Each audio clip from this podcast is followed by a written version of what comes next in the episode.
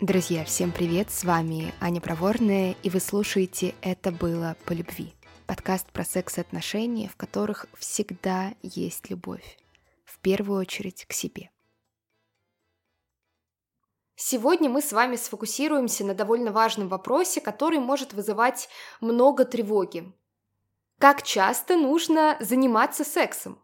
Вообще, сколько нормальные люди занимаются сексом? Сколько раз в какой промежуток времени? Не слишком ли редко мы занимаемся сексом? Не слишком ли часто мы им занимаемся? Вопросов много, и перед тем, как приступить к ответам, я напомню вам, что если вам нравится подкаст «Это было по любви», если вы хотите больше новых выпусков, пожалуйста, поставьте оценки и отзывы на iTunes или на любом другом приложении, где вы слушаете подкаст, потому что это очень помогает подкасту развиваться развиваться, и это помогает мне чувствовать, что нужно продолжать, что это важные темы и имеет смысл свои время и силы тоже в этот проект вкладывать. Спасибо. Итак, сколько нормально заниматься сексом? Как часто? Давайте перед тем, как перейдем к ответу, сначала еще немного про сам вопрос поговорим. Дело в том, что вот эта тревога про нормальность своей сексуальной жизни, она часто как бы приглашает человека в некоторый такой замкнутый проблематичный круг. Давайте рассмотрим этот механизм на примере. Предположим, человек слышит где-нибудь, не знаю, в социальных сетях, у знакомых, что кто-то, какая-то знакомая пара занимается сексом, ну, в два раза чаще, чем вы. И ты думаешь, так, а что, если с нами что-то не так? А что, если мы недостаточно занимаемся сексом? Это первый этап – формирование этой тревоги.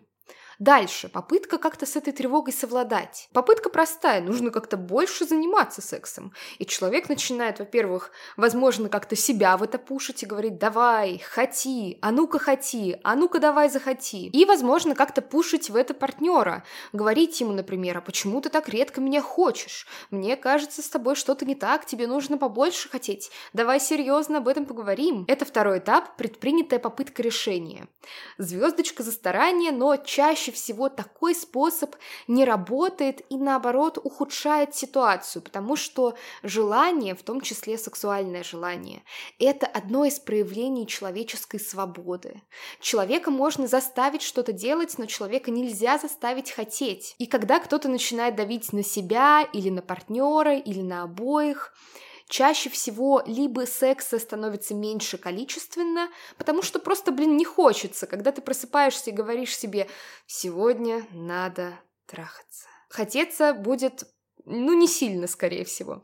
А, либо секс как бы остается, может быть, его становится больше вот в конкретном количестве раз в неделю, например, но он становится хуже, он становится вынужденный. То есть человек, пытаясь решить свою проблему, заглушить тревогу по поводу недостаточности, только эту проблему ухудшает, потому что он видит, что по итогу либо просто нет секса, либо он стал какой-то, ну, вообще непривлекательный, нежеланный. И укрепляется ощущение, что точно что-то с нами не так. Что делать?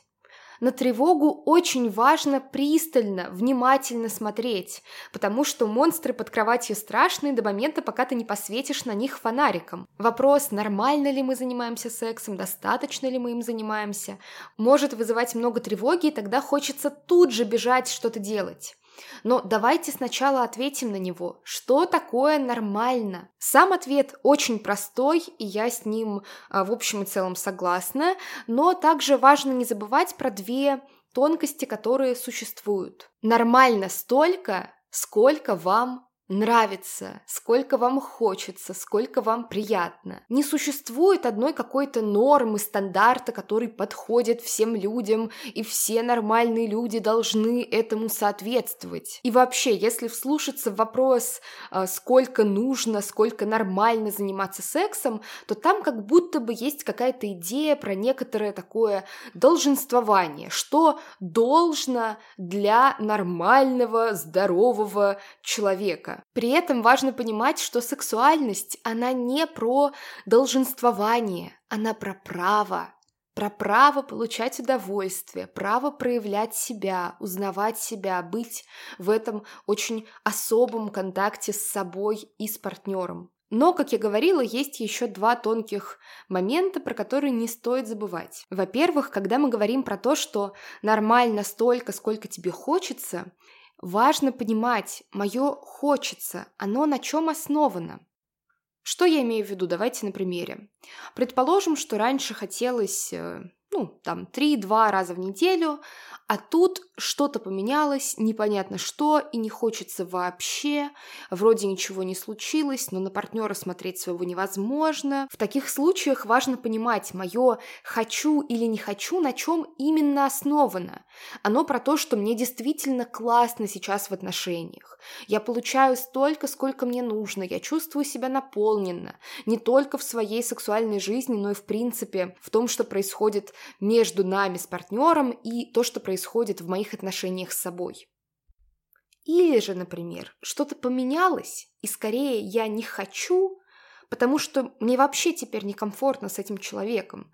Не знаю, может быть, просто накопилось какое-то большое количество мелочей, про которые как бы не хочется говорить, чтобы не портить друг другу настроение, но я вот прям вам гарантирую, что даже какие-то необсужденные грязные ложки и не так закрытая зубная паста, какими бы мелочами это ни было, а, это напряжение накапливается, и оно может влиять в том числе на ваше сексуальное желание. Если если хотите, чтобы я записала отдельный выпуск про неочевидные причины, почему желание может уходить в долгосрочных отношениях, то не забывайте ставить оценки и отзывы этому выпуску. То есть здесь мы с вами в принципе говорим про сексуальную осознанность, про контакт с собой в этой сфере и умение себя слышать и понимать, что именно с вами происходит. Но опять же, даже если вы обнаруживаете, что вы не хотите или хотите реже, потому что, например, а, что-то не то происходит в отношениях с партнером, это опять про ваше право наслаждаться своей сексуальностью, а не про обязанность. То есть, когда вы это открываете, это не про то, что все, теперь вы обязаны работать с этой темой. Как нормальный, осознанный, здоровый человек, вы должны как-то правильно жить, с какими-то проблемами разбираться. Нет, вы можете этого не делать, но просто пусть это будет ваше осознанное решение. Потому что когда вы можете понимать себя, понимать свои процессы, у вас просто появляется больше влияния на свою жизнь. Вы просто можете управлять тем, что с вами в вашей жизни происходит, своим удовольствием удовольствием в том числе. И второй тонкий момент, про который мне хочется вам рассказать, а, было такое исследование про связь удовлетворенности отношениями и количеством секса в них. Результаты были простые. Пары, которые занимаются сексом как минимум раз в неделю, они счастливее, чем те пары, которые занимаются сексом реже. Но при этом пары, которые занимаются сексом больше, чем один раз в неделю, они такие же счастливые, как и пары, которые занимаются сексом раз в неделю. Важно понимать, что это исследование не утверждает обязательно какую-то причинно-следственную связь, то есть там не говорят они про то, что за сексом следует счастье, потому что причинно-следственную связь в исследовании будет очень сложно как-то доказать, должен быть сложный дизайн исследования, и вообще непонятно, как это делать. Но, тем не менее, такой фристайл-вывод мне кажется важным про то, что секс и вообще сексуальность, в том числе в паре, это часть жизни, которую имеет смысл культивировать, о которой нужно заботиться. Секс — это не естественная функция, как принято считать. Про это тоже будет отдельный выпуск. И помимо того, что это просто приятно, это еще и помогает чувствовать себя с партнером ближе, чувствовать себя более открытым, потому что сексуальность это про очень тоже высокую степень уязвимости, и это про способность заново-заново друг друга узнавать и сохранять живой интерес. С вами была Аня Проворная, и это было «По любви».